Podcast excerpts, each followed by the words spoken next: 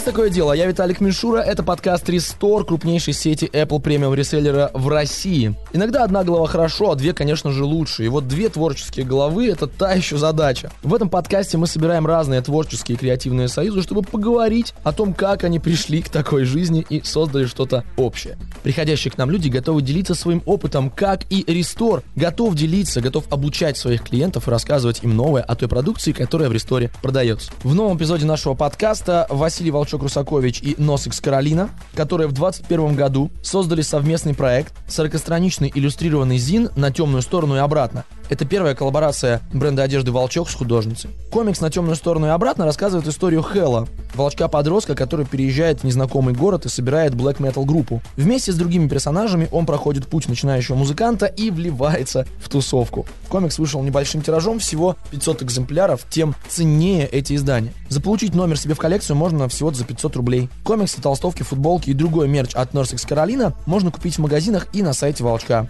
Особое удовольствие комикс доставит искушенным коллекционерам метал мерча, потому что там для них есть несколько пасхалок.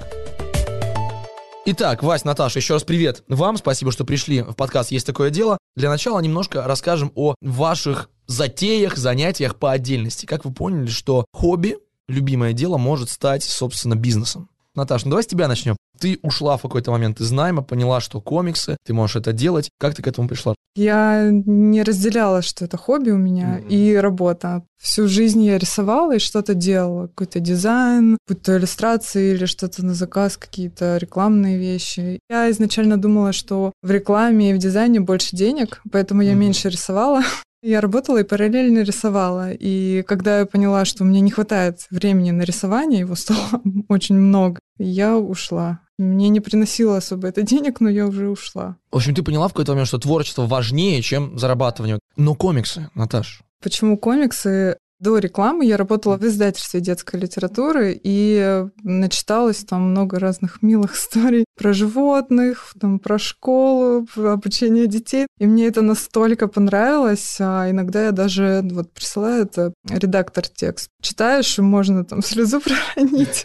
Потому Над что, детской книжкой? Да, действительно очень трогательные вещи бывают. Потом, когда я уже ушла в рекламу, я начала постоянно что-то придумывать, какие-то наивные такие детские истории, и с этого вот все началось. То есть изначально это были какие-то прям совсем простые детские рассказики. Задавая вопрос про комиксы, хотел, в общем, понять твое восприятие. Все-таки это Запада пришедшая культура, и в России до сих пор к комиксам относятся с опаской. Огромный пласт культуры и порой ничем не отличающийся от художественной литературы. Но вот в твоем понимании трудно вот как-то людям донести, что комиксы? Или сейчас много уже тех, кто читает читает комиксы и смотрит твои комиксы? Сейчас много людей. И есть э, уже разные направления. Есть мейнстрим, который Запада, именно Marvel и да. DC. А есть более серьезные вещи. Вот есть издательство Бум книга. Они называют графические романы, потому что ну, действительно это графические романы, хотя не отличается никак название, то есть это тоже комиксы, но у них сюжеты такие серьезные про разные болезни или какие-то преступления, детективы, что-то у них такая помесь очень разного. Или есть авторские штуки, которые про опыт авторов. Ну, очень много всего разного. И есть альтернативные издательства, есть просто детские комиксы. То есть прям разрослось все, мне кажется. Может быть, потому что я стала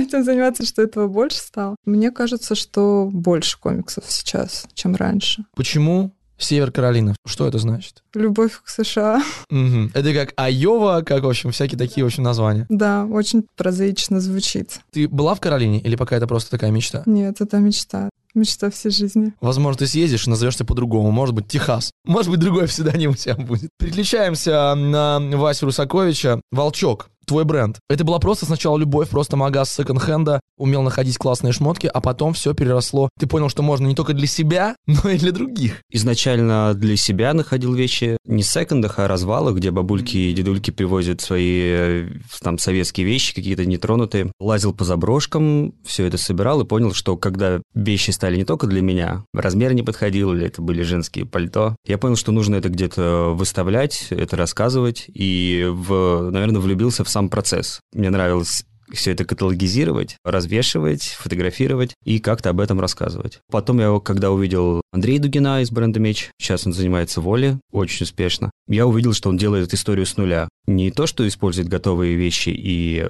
о них рассказывает, а делает историю там изначально, придумывает там, либо с каким-то художником придумывает принт, формат, ткани, цвет, и у этого всего еще есть какая-то идеология. Это меня захватило, и так и вышло. Вот встреча с Андреем подтолкнула тебя к созданию коллаборации? Вот ты посмотрел, он только работает он, понял такой, угу, у Андрея есть художники, он с кем-то коллаборирует. Для тебя было таким толчком к росту, или ты понял, что конкурент? Когда я увидел, что Андрей продает вещи, я вообще удивился, что люди приходят к нему и что-то покупают. Я вряд ли думал о том, что он сотрудничает с художниками или что это... Я вообще и слова коллаборации не знал ты видишь что-то крутое, и ты такой, о, хочу так же. Не то, что я хотел как бы сделать копию бренда меч, а рассказать свою историю. Вкратце, для тех, кто с волчком не знаком, мог бы ты, ну, очень коротко, может быть, одним предложением описать историю волчка? Мне нравится, вот если я сижу в магазине иногда, там какие-то дела делаю, и вижу, как люди заходят, мне очень нравится, когда они подготовленные, то есть когда они что-то прочитали в социальных сетях о нас. Мне нравятся реакции, когда люди не понимают. То есть смотрят в недоумении уходят. Это тоже хорошо. Если человек пришел подготовленный, то мне ему классно рассказать, что это тот же коллаборация с индонезийским художником, у которого есть своя группа. Рассказывать эту историю для людей, которые открыты. Я читал, что вы даже в комиксе, да, который вы создавали вместе, несколько пасхалочек оставили для подготовленных людей. Ну да, там есть. Это как раз вот для тех людей, о которых ты говоришь, которые подготовились, будут листать, смотреть такие а да, мне нравится тема с пасхалками в играх или в, в сюжетах, в тех же фильмах по, по комиксам, куча этих штучек, ты потом сидишь, смотришь дополнительные ролики на ютубе. Вот мне нравится, когда люди вот так вот подходят к делу.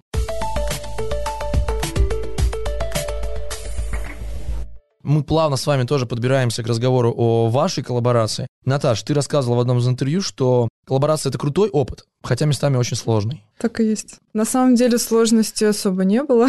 Я поняла, что мне нравится то, что Вася предлагает, и это тоже мне близко. Тем самым сложности отпадают, потому что мы смотрим в одном направлении. Мы работали командой, у нас еще была сценаристка Маша Раева. Все самые такие острые углы Маша нивелировала. Она как-то передавала что-то Васе через, ну, то есть я, потом Маша, потом Вася. Очень долгое согласование, да? На первом этапе мы с Васей не общались. Это из-за того, что текстовую вот часть, сам да. сценарий написала Маша. Я был как бы в курсе всего, просто как раз изначально в «Волчке» был один я. В какой-то момент от этого немножко устал, наверное, на год второй. Ну, первый год вообще был такой обучающий, еще работал на «Дважды два» телеканале, параллельно прощупывал вообще, как это... Как это работать не там, а самому? Как раз вот, вот эту вот усталость от э, ответственности только в одного и привела к тому, что мне стало легче делегировать все. Теперь делегировать э, задачи мне легче. И вот как раз э, то, что Маша там берет на себя какие-то вопросы, это, наоборот, благо. Наташ, по поводу коллаборации. Вот случилась коллаборация с Волчком, ты сама выбираешь, с кем тебе, собственно, объединиться, что-то сделать общее? Или тебя находят, наоборот, люди говорят, Наташ, хотим? Обычно меня находят. Как правило, у меня даже нет времени, чтобы что-то находить.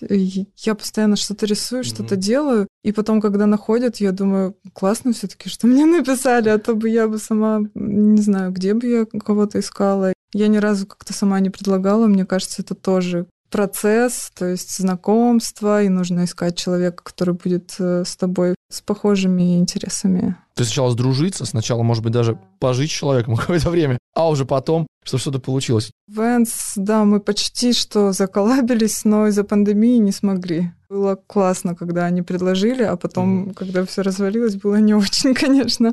Какие-то такие скейтерские бренды мне и правда близки, потому что они очень американские. Да, такой американский вайб. Все, где есть Запад, мне близко. Но это опять же история, когда они сами тебя находят, сами знают, что есть Норсекс Каролина, и такие, о, класс, хотим, чтобы у нас русская художница поучаствовала. Наверное, это сложно. Как раз если брать западные бренды, не Венс, у которых есть в России представительство, а кто-то из Запада, прям это нужно самой, конечно, писать, отправлять портфолио, составлять его, отправлять, знакомиться и предлагать свои услуги.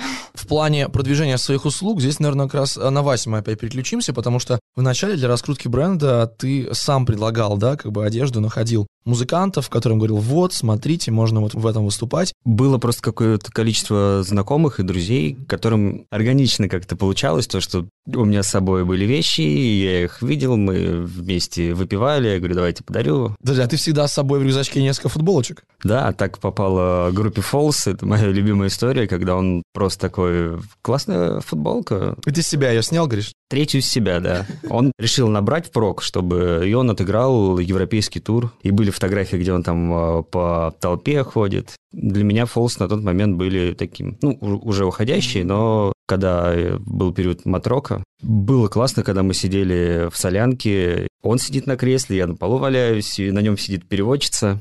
Вот, и мы пьем водку, и он мне говорит, ты классный. Я говорю, нет, это ты классный. Я такой думаю, с пол сижу, он мне тут говорит, что я классный. И тут забегает Киану Ривз и говорит, вы оба классные! Что прям совсем уж добить эту историю. Такое было с этим. Джаред Лето? Я случайно попал в Олимпийский, потому что он с подругой познакомился в крыше мира, и он позвал э, нас в гримерку. Думаю, сейчас мы зайдем, а там все танцуют, а он там вдвоем с братом, у них там разложены огурцы, томаты, вода стоит, тишина, никого нет. Он говорит, где мам с братом можно поесть в Москве? Он говорит, хотите сфоткаться? Ох уж эти американские рок-звезды. Да, и он такого роста. Джаред Лето маленький? Очень. Поняли, девчонки, которые нас слушают? Вот вам, пожалуйста. Джаред Лето мелкий. Это ведь тоже своего образа коллаборация. Вот это помогло тебе раскрутить волчка, то, что Фолс выступали в твоих э, тишотках? Да, потому что как раз вот есть пласт людей, которые смотрят на Запад, и если видят, что российский бренд коллаборирует с какими-то либо персонажами, либо брендами, то это срабатывает как... Ну, сарафанка, наверное, да, какая-то такая своеобразная? Смотрят, что есть коллабы с западными представителями, и такие, о, круто, это значит здорово. Если они это приняли, значит и нам окей. Откликается. Помимо комиксов, помимо значит, твоих работ, ты еще делаешь украшения фэнтези-эстетики. Угу. Ты, кстати, размещаешься в волчке? Нет. Это как бы вопросик сразу Я возникает. не знал, что она делает Это украшения. украшения. Почему-то до сих пор а, не продаются они в волчке. Для тебя вот эта история — это творчество, или ты хочешь ее монетизировать, размещаясь у Васи в магазине? Мне кажется, по эстетике не совсем волчок, потому что они не такие мрачные, Мгм. как, Как хотелось бы. концепт волчка. Да, как, может, даже и мне бы хотелось. Для меня все мои продукты, вот и комиксы, и иллюстрации, и даже мерч, они являются творчеством, и также вот эти украшения. Хобби для меня — это что-то совсем не связанное с тем, что я делаю, ну, то есть не с продуктом.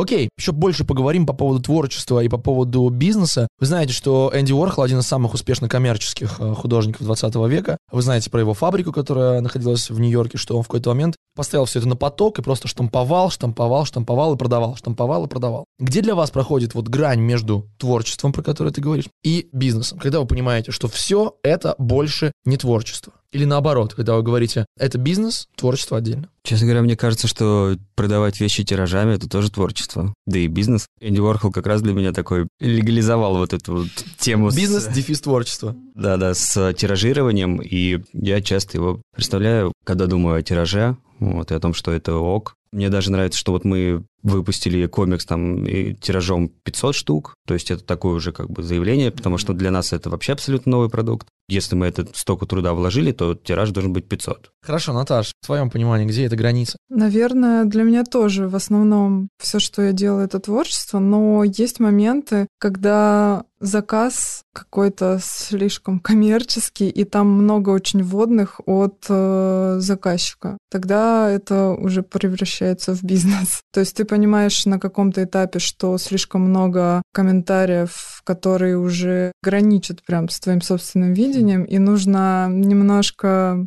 прислушаться и сделать не так, немножко приглушить свое самолюбие, так скажем, на благо заказчика. А ты готова отказываться от таких проектов? Если уже на благо себя, ты понимаешь, что слишком много комментов, такая, стоп, стоп, гайс. Да, я обычно, если уже слишком много, то я могу высказать. И часто люди идут навстречу. Допустим, говорят, давай вот самое важное внесем, а дальше уже все. Поскольку в подкасте есть такое дело, мы говорим в первую очередь о коллаборациях, о объединениях. Хочется с вами еще обсудить такую штуку. Создавая, придумывая коллаборацию, каким путем вы идете? Вы сначала видите человека и думаете, я что-то с ним сделаю, что-то придумаю. Или вы сначала придумываете идею и такие, надо найти под ней человека. Для меня коллаборация — это в основном общение с людьми. Не из-за того, что я думаю, там вот, там искать даже тяжело или долго. Я как-то смотрю на это больше с точки зрения, если я знакома с человеком, и мне нравится с ним общаться, он классный, делает тоже что-то клевое,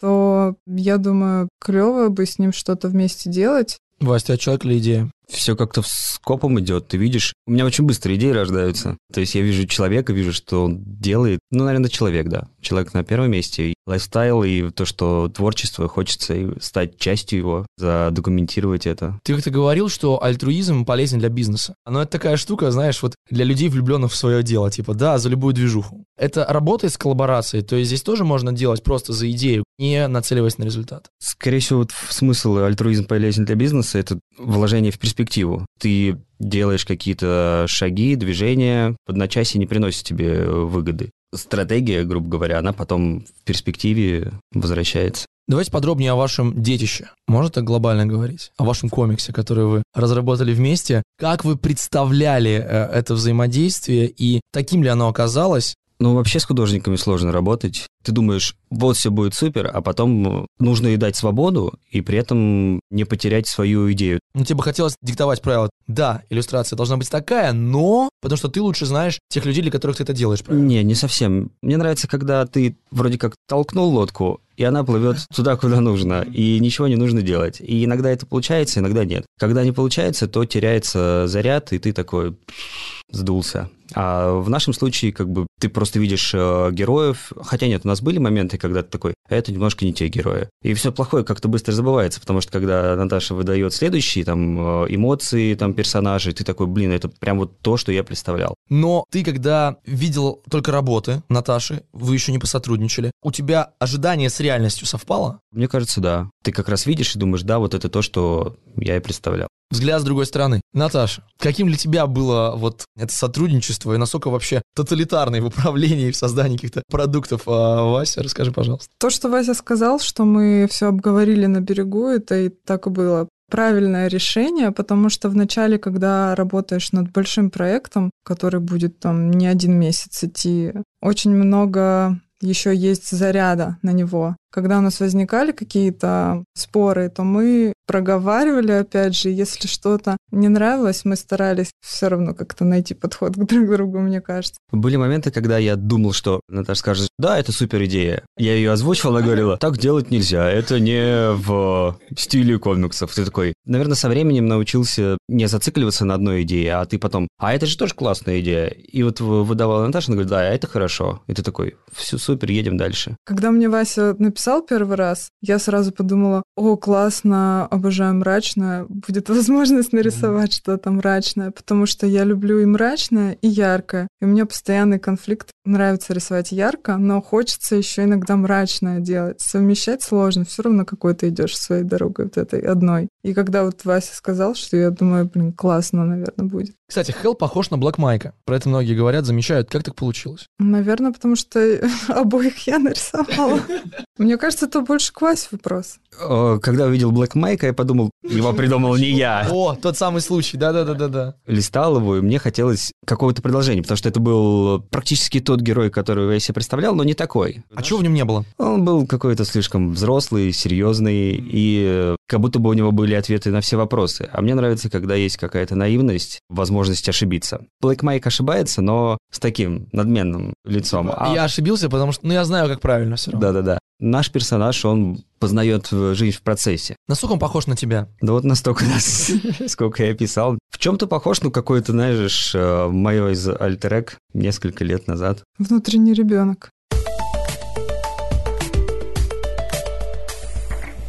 Есть какие-то вещи, которые вот, поскольку нас люди слушают, чтобы узнать больше о коллаборациях, есть вот четкое понимание, которое ты получил как раз от э, взаимодействия с большими брендами. Ты понял, что вот раз, два, три. Наверное, появилось больше уверенности в нас, потому что обращаются и Кинопоиск, Яндекс, и Авито. Они обращаются за какой-то нашей экспертизой, добавляют уверенность. То есть не то, что там подростки приняли, а взрослые ребята, которые там вкладывают крупные то есть, деньги. оценка взрослых, грубо говоря. Взрослые придут и скажут, хорошо, молодцы, продолжайте. Как оказалось, видимо, да. Когда ты один, и у тебя есть там а, команда единомышленников, и вы, вы сидите в офисе, и все вам классно, но вы немного оторваны от реальности как оказалось, мне немножко, наверное, это важно. Тех людей, которые, может быть, не такие близкие мне по духу, но это тоже прикольно. У тебя, Наташа, есть такое, чтобы кто-нибудь вот тебе пришел, сказал, умница, дочка, ну, грубо говоря, очень, да, там, типа, продолжай, хороший комикс, написал, нарисовал. Да, и, наверное, это больше западные художники, mm-hmm. когда видишь лайк какого-нибудь Саймона Хансельмана или Тома Нили на своих работах, думаешь, вау, клево. Или если они еще что-то репостят, то вообще думаешь, супер, я вот в той среде, в которую я хочу напрямую, вот в которой быть. Признание художников других, ну даже и друзей российских художников тоже приятно всегда. Тогда кто уверенность э, прям появляется сильная. Не знаю, сообщество. Но в этом плане, конечно, интернет нам сильно упростил жизнь, потому что благодаря ему путь там, да, до нашего покупателя, читателя, смотрителя сильно сократился. Ты буквально что-то написал, нарисовала, и вот. Точно так же можно в соцсети выложить, тут же все покупают, тоже все это видят. Какие технологии современные вам вообще помогают жить сейчас? За что еще вы готовы, просыпаясь, говорить, как здорово, что в 21 веке есть вот это? Да, соцсети помогают ближе познакомиться со всеми. На другом конце света поставят лайк, и ты его увидишь. Вы вообще представляете себе жизнь, вот э, серьезно, без телефона, что вы вот просыпаетесь, и телефонов нет? Я просыпаюсь, и телефон рядом.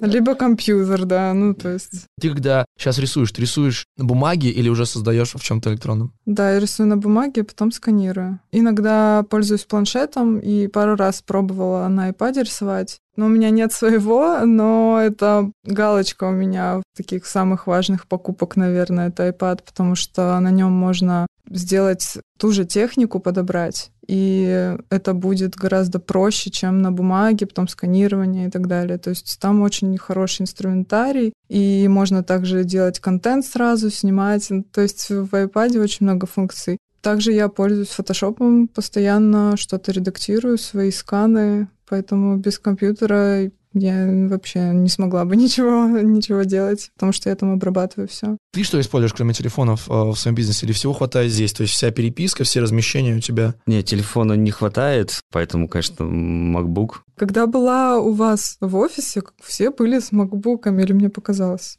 Ну да. Это collab. Судя по всему, это collab. Мне кажется, это что-то из детства, когда у меня был хватило денег только на Lenovo. Тогда как раз пошла вот эта тема, что в кафе нужно сидеть там с MacBook. С MacBook, да, да. Вот, это вот хипстеры появились. И ты такой, я тоже так хочу. Если раньше был какой-то, у тебя какой компьютер? 486, вот. А, то сейчас все стремятся к MacBook. Кстати, есть такое дело, друзья, вы, если тоже стремитесь ко всей классной технике, прямо сейчас делайте скриншот нашего подкаста, размещайте его в своих сетях, отмечайте re:Store, и, возможно, именно вам достанется сертификат на покупку Apple. Ну а мы поговорим еще о том, что вы, ребят, и Вася, и Наташа, заражаете своим делом окружающих. Вася, у твоей жены, у твоего молодого человека, Наташа, я знаю, что у них тоже есть свое дело, да, какие-то свои тоже бренды, они чем-то похожим занимаются, похожим на ваше. Как это случилось? Вы их подтолкнули, сказали, давайте, давайте? Или они сидят дома такие, ну а почему бы мне тоже не заняться чем-нибудь?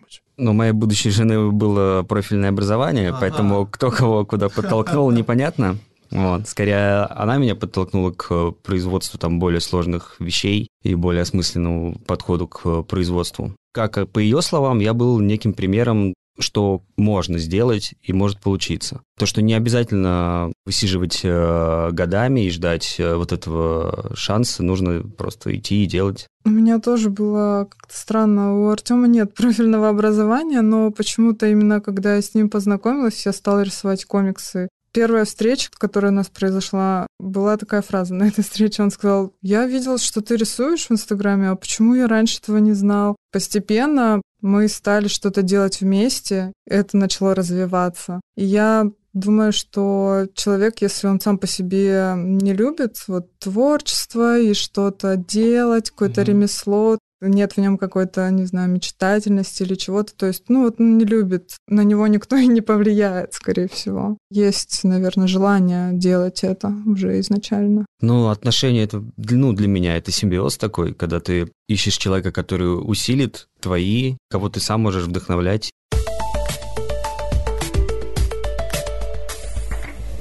Сейчас будет у нас несколько вопросов одинаковых. Итак, что для тебя творчество? Творчество — это самовыражение, возможность э, заявить о себе, рассказать э, людям о каких-то своих идеях, мечтах и взглядах. Принято. Вась? Согласен с ответом. Окей, мы зайдем с другой стороны. Вася, это ты первый отвечаешь на вопрос. Что для тебя командная работа? Обожаю командную работу. Как-то прочитал в какой-то книжке, не обязательно быть единоличным обладателем чего-то, иногда классно быть в составе крутой команды. С этим я согласен, когда я там работал на «Дважды два», мне нравилось, что я часть телеканала. Ты как бы горишь идеей, горишь общим направлением. Мне нравится, когда художники, граффитисты, райтеры объединяются в команды и делают что-то одно, но мощно, более масштабно, и это воспринимается как какое-то огромное движение. Вот, наверное, когда люди объединяются ради какой-то одной идеи, это и есть команда. Есть такое дело. А, Наташа, для тебя командная работа это? Умение прислушиваться друг к другу ради одной идеи, ради цели. Без чего и без кого мир бы никогда бы не узнал о вашей коллаборации? Без существования типографии, я не знаю. Без работников типографии. Это почему бы нет, это мнение. Да, мир еще не до конца узнал, как бы все впереди. А у вас будет что-то еще дальше совместно? Я надеюсь. Классно, если это будет какой-то франшизы, потому что вторая серия всегда популярнее первой по сборам. Окей, а у нас есть такая рубрика, называется «Коллаба не ваша, вот вы беситесь». Я сейчас вам расскажу три примера коллаборации, мы с вами их обсудим. И один из них фейковый, два настоящие. Мы обсудим все три и выберем, какой из них не имеет права на существование. Итак, первый. Burger King запустил IR-игру вместе с разработчиком Angry Birds. Чтобы активировать игру, пользователям нужно отсканировать QR-коды на бирках с плюшевыми игрушками Burger King. В упаковках коробок и вывесках в локациях участников проекта игроки должны защищать три трехмерных яйца от птенцов, которые пытаются их украсть. Может быть, конечно. Окей. Coca-Cola совместно с Gucci запустила совместный аромат духов. Но это уже вряд ли. Coca-Cola масс-маркет, а Gucci все-таки... Учитывая их последние рекламные кампании, в том числе с тем же самым Джардом Лето. Ну, Джаред Лето тоже классный. Но Coca-Cola все-таки ее он Роналду отодвинул. Ну да. И не стали бы делать. Или аннулировали бы. Ну давайте послушаем а, третий. Значит, Nissan выпустил автомобиль с дизайном Макдональдс. Nissan выпустил лимитированный автомобиль, дизайн которого вдохновлен Макдональдс. На корпусе модели GTR Nismo 22 года можно будет увидеть культовые золотые арки из логотипа бренда и цветовую гамму упаковки фирменных блюд. Коллаборация приурочена к 50-летию с момента открытия первого ресторана в Японии. Это, наверное, много очень заплатили Макдональдс, да. Да нет, Макдональдс тоже машина. Не знаю, я люблю Макдональдс. Обожаю фильм э, «Основатель», смотрел его четыре раза уже. Ты не испытываешь злость к этому человеку, который все прибрал к своим рукам? Я испытываю. Который просто у ребят, которые работали на благо общественности, отобрал все, сказал, что теперь это мое. Моя любимая сцена из кино, фильм «Нефть», когда этот усатый нефтедобытчик сказал пастору, ну, короче, какой-то термин, и сказал, я протянул трубочку под землей и всего тебя выпил. И вот эта вот сцена самая крутая, не знаю, с кинематографа. И поэтому вот это вот «я выпил тебя», ты понял? Мне почему-то это заводит, не знаю. Не то, что я хочу быть вселенским злом. Но ха-ха-ха-ха и засмеялся адским смехом. Окей, давайте решим, что из этого неправда, что из этого фейк. Итак, еще раз. Бургер Кинг и Angry Birds, Nissan и Макдональдс, Кока-Кола и Гуччи. Я за Кока-Колу и Гуччи. Мне кажется, Макдональдс и Nissan. Итак, рассказываю правильный ответ. Бургер Кинг и Angry Birds. Не-не, это существующий collab, это правда. Это действительно существовало. Уж не знаю, сколько Мак занес э, Ниссану, но это тоже правда. Макдональдс и Nissan действительно в 2022 году э, коллаборация такая случится. А вот Кола и Гуччи, Вася был прав, этот collab не настоящий. Не зря одеждой занимаюсь и подписан на Машу Миногарова. Что ж, спасибо вам большое. Большое спасибо Наташе. Большое спасибо Васе. Было очень интересно с вами поболтать. Вам желаем новых успехов. Есть такое дело, если в мире независимо друг от друга существуют две творческие единицы, они просто обречены на объединение, а это объединение обречено на успех. Как и эксперты Рестор увеличат счет в вашу пользу, когда вы придете к ним в магазин. Наташа и Вася всегда готовы обучать новых друзей.